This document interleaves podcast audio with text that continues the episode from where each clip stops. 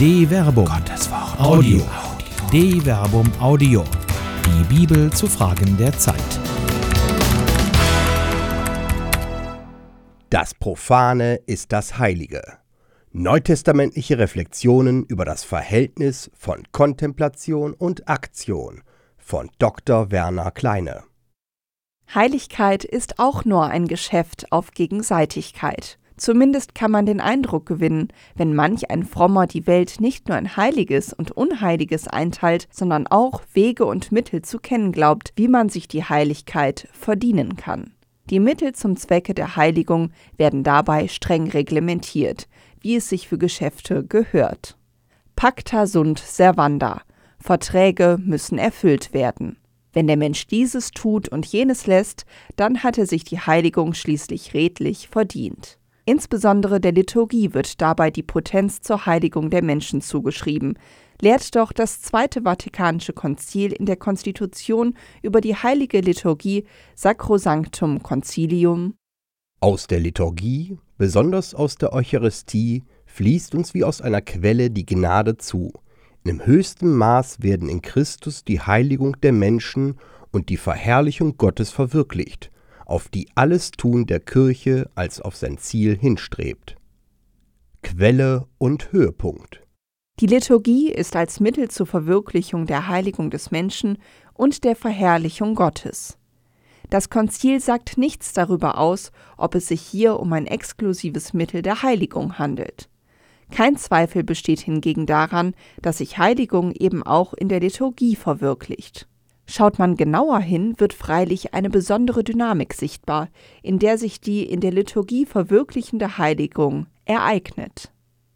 In der heiligen Liturgie erschöpft sich nicht das ganze Tun der Kirche, denn ehe die Menschen zur Liturgie hintreten können, müssen sie zu Glauben und Bekehrung gerufen werden. Wie sollen sie den anrufen, an den sie nicht glauben? Wie sollen sie an den glauben, von dem sie nichts gehört haben? Wie sollen sie aber hören ohne Prediger? Doch wie sollen sie predigen, weil sie nicht gesandt sind? Römer Kapitel 10, Vers 14 bis 15. Darum verkündet die Kirche denen, die nicht glauben, die Botschaft des Heils, damit alle Menschen den allein wahren Gott erkennen und den, den er gesandt hat, Jesus Christus, und dass sie sich bekehren von ihren Wegen und Buße tun. Denen aber, die schon glauben, muss sie immer wieder Glauben und Buße verkünden und sie überdies für die Sakramente bereiten. Sie muss sie lehren, alles zu halten, was immer Christus gelehrt hat, und sie ermuntern zu allen Werken der Liebe, der Frömmigkeit und des Apostolates. Durch solche Werke soll offenbar werden, dass die Christusgläubigen zwar nicht von dieser Welt sind, dass sie aber das Licht der Welt sind und den Vater vor den Menschen verherrlichen. Die Liturgie ist also ein Grundvollzug der Kirche, der wechselseitig hingeordnet ist auf die anderen beiden Grundvollzüge der Verkündigung, Martyria und den Werken der Liebe, Diakonia. Keiner der drei Grundvollzüge kann exklusiv gegen die anderen beiden ausgespielt werden. Vielmehr gibt es eine dynamische Verwiesenheit, weshalb das Konzil formuliert Dennoch ist die Liturgie der Höhepunkt, dem das Tun der Kirche zustrebt und zugleich die Quelle, aus der all ihre Kraft strömt. Denn die apostolische Arbeit ist darauf hingeordnet, dass alle durch Glauben und Taufe Kinder Gottes geworden, sich versammeln, inmitten der Kirche Gott loben, am Opfer teilnehmen und das Herrenmahl genießen. Andererseits treibt die Liturgie die Gläubigen an, dass sie mit den österlichen Geheimnissen gesättigt, in Liebe eines Herzens sind, sie betet, dass sie im Leben festhalten, was sie im Glauben empfangen haben, wenn der Bund Gottes mit den Menschen in der Feier der Eucharistie neu bekräftigt wird, werden die Gläubigen von der drängenden Liebe Christi angezogen und entzündet. Die Heiligung der Liturgie wird also erst dadurch wirksam, wenn sie sich im alltäglichen Leben ereignet, das immer wieder auf die Feier der Liturgie zuströmt. Von hier aus immer wieder gestärkt, erleuchtet, reflektiert erscheint der Alltag selbst in einem anderen Licht. Der Alltag ist das, was zwischen Quelle und Höhepunkt ist. Der antiplagiatorische Papst. Die Lehre eines Konzils ist bindend. Sie zu beherzigen für Katholikinnen und Katholiken eine Selbstverständlichkeit. sie zu diskutieren und sich disputieren zu erschließen, ebenso. Nimmt man die Liturgiekonstitution Sacrosanctum Concilium ernst, darf es aber nicht bloß beim Disput bleiben.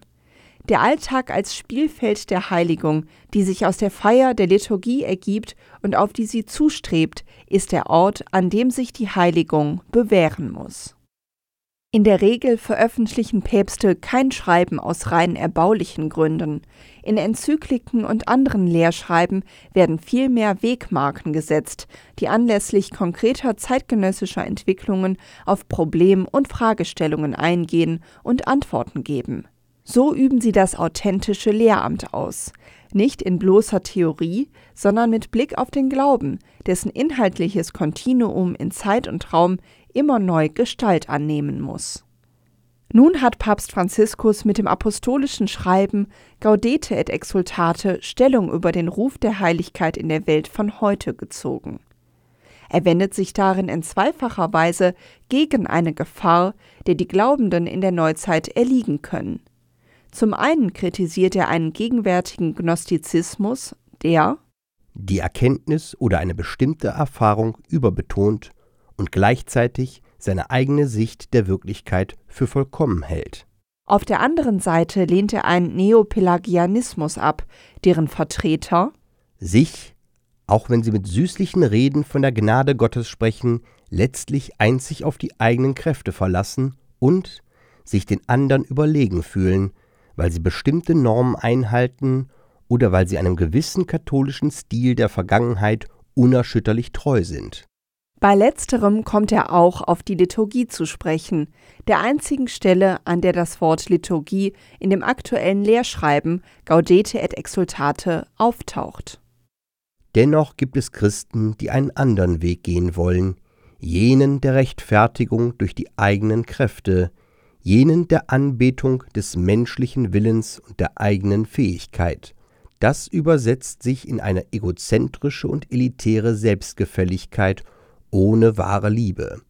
Dies tritt in vielen scheinbar unterschiedlichen Haltungen zutage, dem Gesetzeswahn, der Faszination daran, gesellschaftliche und politische Errungenschaften vorweisen zu können, dem Zurschaustellen der Sorge für die Liturgie, die Lehre und das Ansehen der Kirche, der mit der Organisation praktischer Angelegenheiten verbundenen Prahlerei oder der Neigung zu Dynamiken von Selbsthilfe und ich-bezogener Selbstverwirklichung. Hierfür verschwenden einige Christen ihre Kräfte und ihre Zeit, anstatt sich vom Geist auf den Weg der Liebe führen zu lassen, sich für die Weitergabe der Schönheit und der Freude des Evangeliums zu begeistern und die verloren gegangenen in diesem unermesslichen Massen, die nach Christus dürsten, zu suchen. Nicht nur der negative Kontext, in der das Wort Liturgie hier verwendet wird, hat erste Kritiker auf den Plan gerufen. Auch die Tatsache, dass das Wort Liturgie nur an dieser Stelle von Papst Franziskus verwendet wird, löst bei manchem mindestens Irritationen, wenn nicht gar Unverständnis aus. Nun hat der Papst aber die Liturgie in sich gar nicht abgewertet. Er stellt, freilich ohne das explizit zu zitieren, nur eine einseitige Sicht auf die Liturgie in Frage. Müssen Päpste die Lehre eines Konzils, die doch bekannt ist, in ihren Texten permanent zitieren?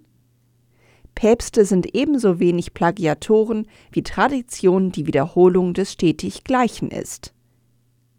Tradition ist die sich immer wieder erneuernde Weitergabe, eine Überlieferung, in der das Evangelium immer neue Gestalt annehmen muss, um verstanden zu werden, ein Prozess der immer neuen Aneignung und Interpretation, bei dem das authentische Lehramt der Päpste eine herausragende Rolle einnimmt.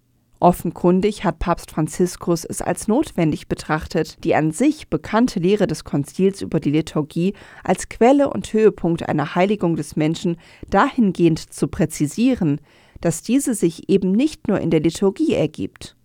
Schmälert das die Liturgie? Keineswegs. Im Gegenteil. Es führt die Liturgie zu sich selbst zurück, als Dienst im Alltag. Liturgische Indifferenz ein Blick in eine Konkordanz offenbart, dass das Wort Liturgia im Neuen Testament lediglich sechsmal verwendet wird.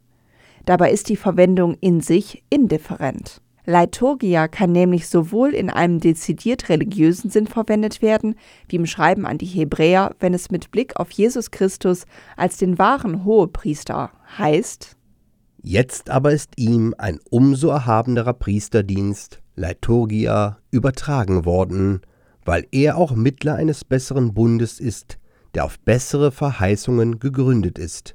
Hebräer Kapitel 8, Vers 6 oder an späterer Stelle in der Beschreibung des mosaischen Ritus zum Schluss des ersten Bundes, auf dessen Folie das Kreuzesopfer Christi gedeutet wird.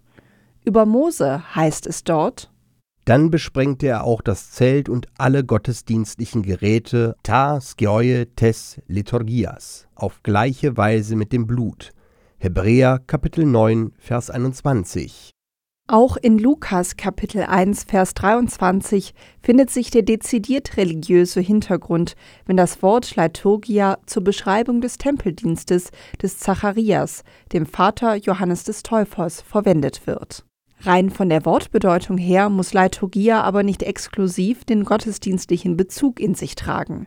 Der Begriff selbst ist semantisch weitergefasst und bezeichnet prinzipiell jedwede Leistung eines Einzelnen, insbesondere auch im Dienst des Staates.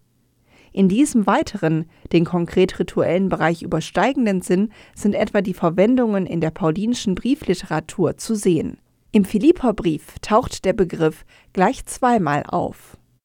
Doch wenn auch mein Leben dargebracht wird, zusammen mit dem Opfer und Gottesdienst eures Glaubens, freue ich mich und freue ich mich mit euch allen. Philippa Kapitel 2 Vers 17 in ähnlicher Weise verwendet er den Begriff, wenn er wenige Verse später über seinen Mitarbeiter Epaphroditus schreibt: Nehmt ihn also im Herrn mit aller Freude auf und haltet Menschen wie ihn in Ehren, denn wegen des Werkes Christi kam er dem Tod nahe. Er hat sein Leben aufs Spiel gesetzt, um zu vollenden, was an eurem Dienst Liturgia für mich noch gefehlt hat. Philippa Kapitel 2 Vers 29 bis 30. In einem vollends übertragenen Sinn benutzt er den Terminus Liturgia schließlich im Zusammenhang mit der von ihm verantworteten Kollekte für die Jerusalemer Gemeinde, über die er im zweiten Korintherbrief schreibt: Denn dieser heilige Dienst füllt nicht nur die leeren Hände der Heiligen, sondern wird weiter wirken als vielfältiger Dank an Gott. 2 Korinther Kapitel 9 Vers 12 bei letzterem fällt insbesondere die Verbindung von diakonaler und liturgischer Dimension auf, wenn die Wendung dieser heilige Dienst im griechischen Urtext He diakonia tes liturgias steht. Wenn hier die Liturgie als Genitiv näherhin als Genitivus subjectivus verwendet wird, determiniert sie auf diese Weise das Werk der Liebe, nämlich die Sammlung für die Armen in Jerusalem. Bedenkt man dabei, dass mit Diakonia und Liturgia zwei semantisch verwandte Begriffe verwendet werden, die beide die Konnotation des Dienens in sich tragen, wobei die Liturgia eben auch für die dezidiert religiöse Dimension offen ist, dann wird hier in dem Werk der tätigen Liebe selbst eine spezifische Form des Gottesdienstes gesehen. Ist es nicht genau das, worauf Papst Franziskus hinweist, wenn er sich gegen die Einengung des Begriffes der Liturgie auf das ebenso andächtige wie weltenthobene Befolgen liturgischer Rubriken wendet? Kontemplation versus Aktion. Das Übersehen der semantischen Offenheit des Liturgiebegriffes hat in der Kirche traditionell Folgen gezeigt. Sie findet ihr Pendant in einer grundständigen Differenzierung von Kontemplation und Aktion, wobei der Kontemplation als der vermeintlich heiligeren Haltung der Vorzug gegeben wird. Gewährstext hierfür ist die bekannte lukanische Perikope der Einkehr Jesu im Haus der Schwestern Maria und Martha in Bethanien. Als sie weiterzogen, kam er in ein Dorf. Eine Frau namens Martha nahm ihn gastlich auf.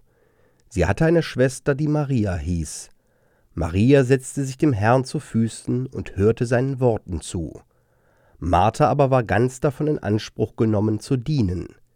Sie kam zu ihm und sagte, Herr, kümmert es dich nicht, dass meine Schwester die Arbeit mir allein überlässt?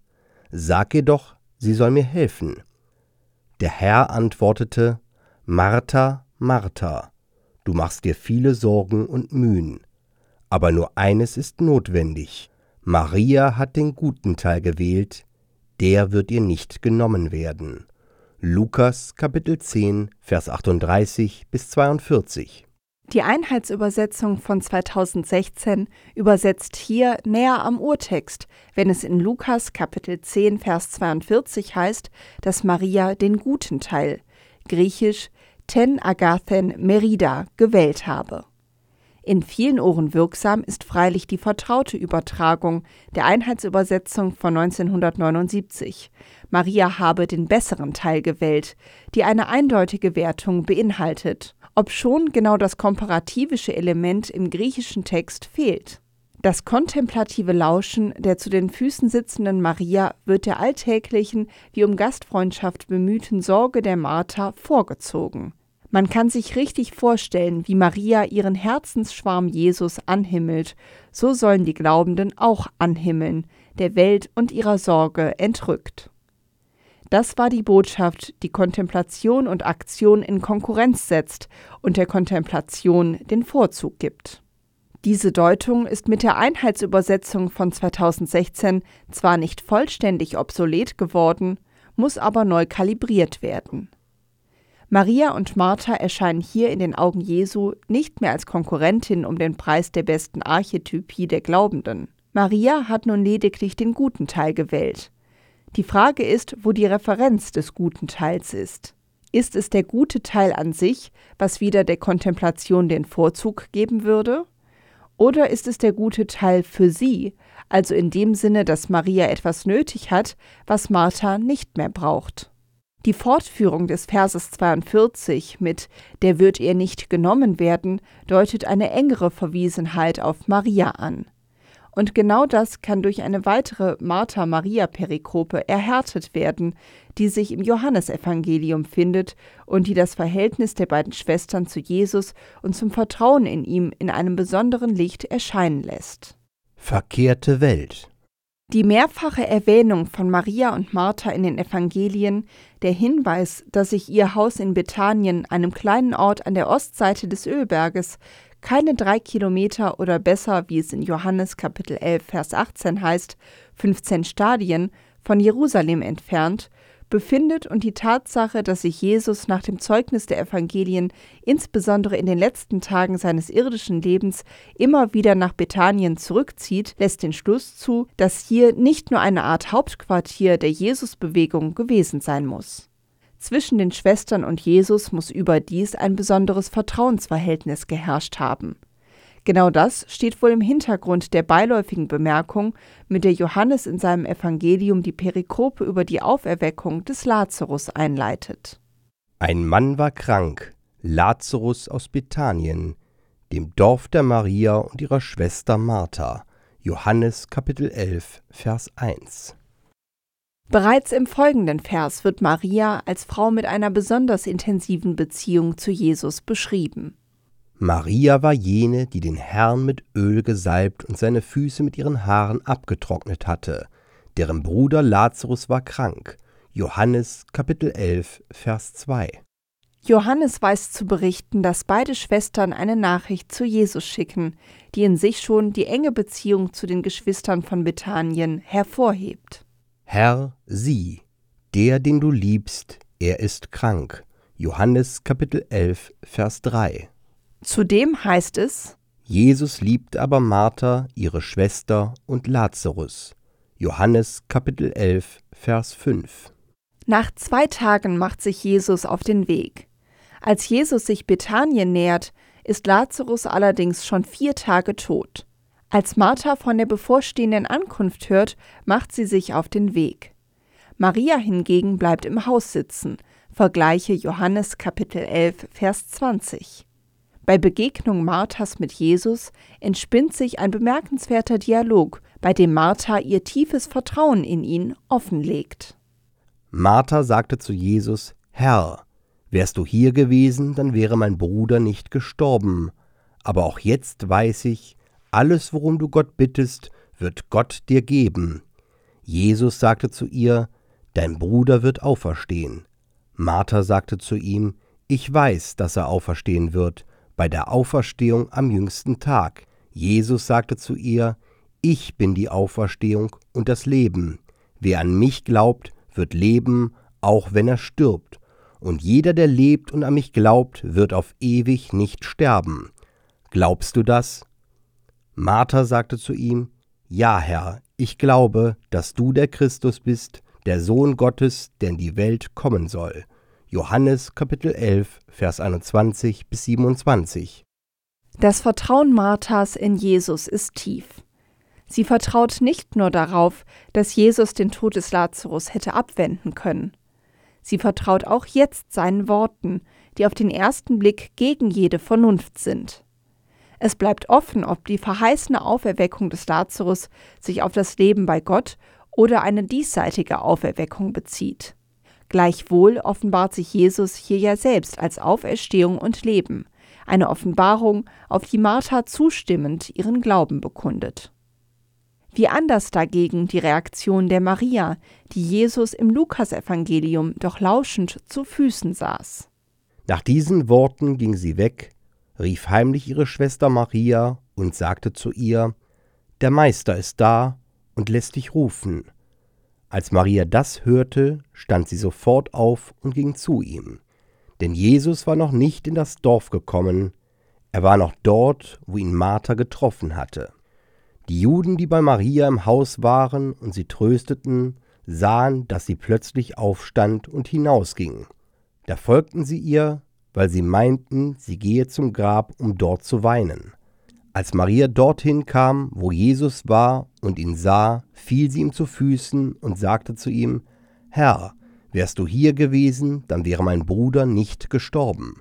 Johannes Kapitel 11, Vers 28 bis 32. Glaube in Aktion.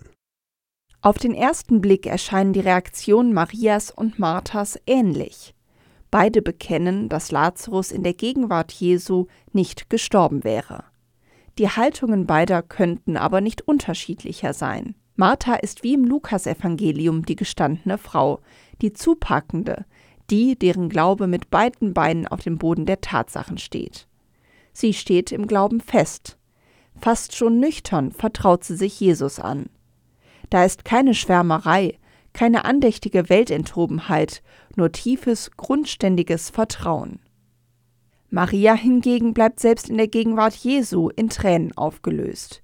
Ihre schwärmerische Kontemplation aus dem Lukasevangelium hat keine Glaubenstiefe bewirkt. Sie löst sich jetzt in Salzwasser auf. Ihre Lehrzeit ist noch nicht vorbei. Sie ist noch nicht reif für den Alltag. Deshalb sagt Jesus im Lukasevangelium wohl, dass sie einen guten Teil erwählt hat, der ihr nicht genommen werden wird. Vergleiche Lukas Kapitel 10, Vers 42. Ihre scheinbare Kontemplation entpuppt sich als notwendige Lehrzeit, die Martha nicht mehr nötig hat. Ihr Glaube hingegen ist alltagserprobt. Der Glaube ist ihr zur Haltung geworden, in der der Alltag selbst zur Heiligung wird. Deshalb kann sie nüchtern bleiben. Es ist diese Nüchternheit, die dem Glauben Tiefe gibt, eine Tiefe, die die Maria gerade noch nicht hat. Die Quelle muss sprudeln. Eine Quelle, die das Wasser für sich hält, ist keine Quelle. Sie ist vertrocknet. Entlässt sie aber ihr Wasser, sucht es sich seinen Weg in die Welt. Es fließt in die Ritzen und Spalten des Erdendrecks, bildet Mäander und Windungen, strömt in Bächen, Flüssen und Strömen dem Meer entgegen, um von dort mit der Kraft der Sonne erhoben zu werden, um niederregnend wieder zur Quelle zu werden. Das Wasser muss von der Quelle in die Welt und zu ihr zurück. Kein Weg der Wassermoleküle gleicht dem anderen. Die einen vollziehen den Kreislauf schneller als andere. Manche bleiben lange im Untergrund, andere erscheinen an neuen Quellen. Nur strömen, verdunsten, regnen müssen sie immer wieder aufs Neue. Wer dem Strom des Wassers des Lebens folgt, muss auch von der Quelle in die Welt strömen. Das Grau aller Tage könnte so erblühen, wenn die Mauern der liturgischen Räume nicht zu Staudämmen werden. Die beiden Erzählungen von Martha und Maria lehren, wenn man sie zusammennimmt, dass die Kontemplation der Aktion bedarf, um reif und tief zu werden. Man kann sie nicht nur nicht gegeneinander ausspielen. Wer allein der Kontemplation das Wort redet, wird wie Maria bloß salziges Wasser weinen. Nur scheinbar andächtig erhoben erahnen sie bestenfalls, wie es wäre, durch die Macht der Sonne in die Höhe gerissen zu werden und als süßes Wasser über den Gefilden der Welt niederzuregnen. Nur Wassermoleküle im Dunkel der Tiefsee bleiben davon verschont. Gereifte Kontemplation bedarf der Aktion, sonst bleiben die vermeintlich Frommen im Dunkel ihrer Sehnsüchte gefangen, wo sie doch in die Höhe wollen. Kniet nicht wie Maria, sondern steht auf wie Martha, möchte man rufen. Dann werdet ihr dem Herrn nicht nur begegnen, sondern in ihm auch den Sohn Gottes, der in die Welt gekommen ist. Er begegnet euch im Hier und Jetzt, im Alltag, dort wo alle Zeit gebetet wird, wenn Menschen die Haltung von Jüngerinnen und Jüngern des vom Kreuzestod Auferstandenen zeigen. Nichts anderes wollte wohl Papst Franziskus sagen. Wer da bloß auf die Stichwortsuche geht und feststellt, dass der Papst nicht gesagt hat, was ohnehin selbstverständlich ist, mag Tränen in den Augen haben. Er darf noch reifen, denn nur eines war jetzt wohl notwendig. Nicht jeder, der zu mir sagt, Herr, Herr, wird in das Himmelreich kommen, sondern wer den Willen meines Vaters im Himmel tut. Matthäus Kapitel 7, Vers 21. Öffnet also bisweilen die gefalteten Hände. Der Herr begegnet euch auch heute noch in der Welt, in den Geringen und Schwachen, den Gefangenen und Kranken, in all denen, die der Werke der Liebe auch heute noch bedürfen.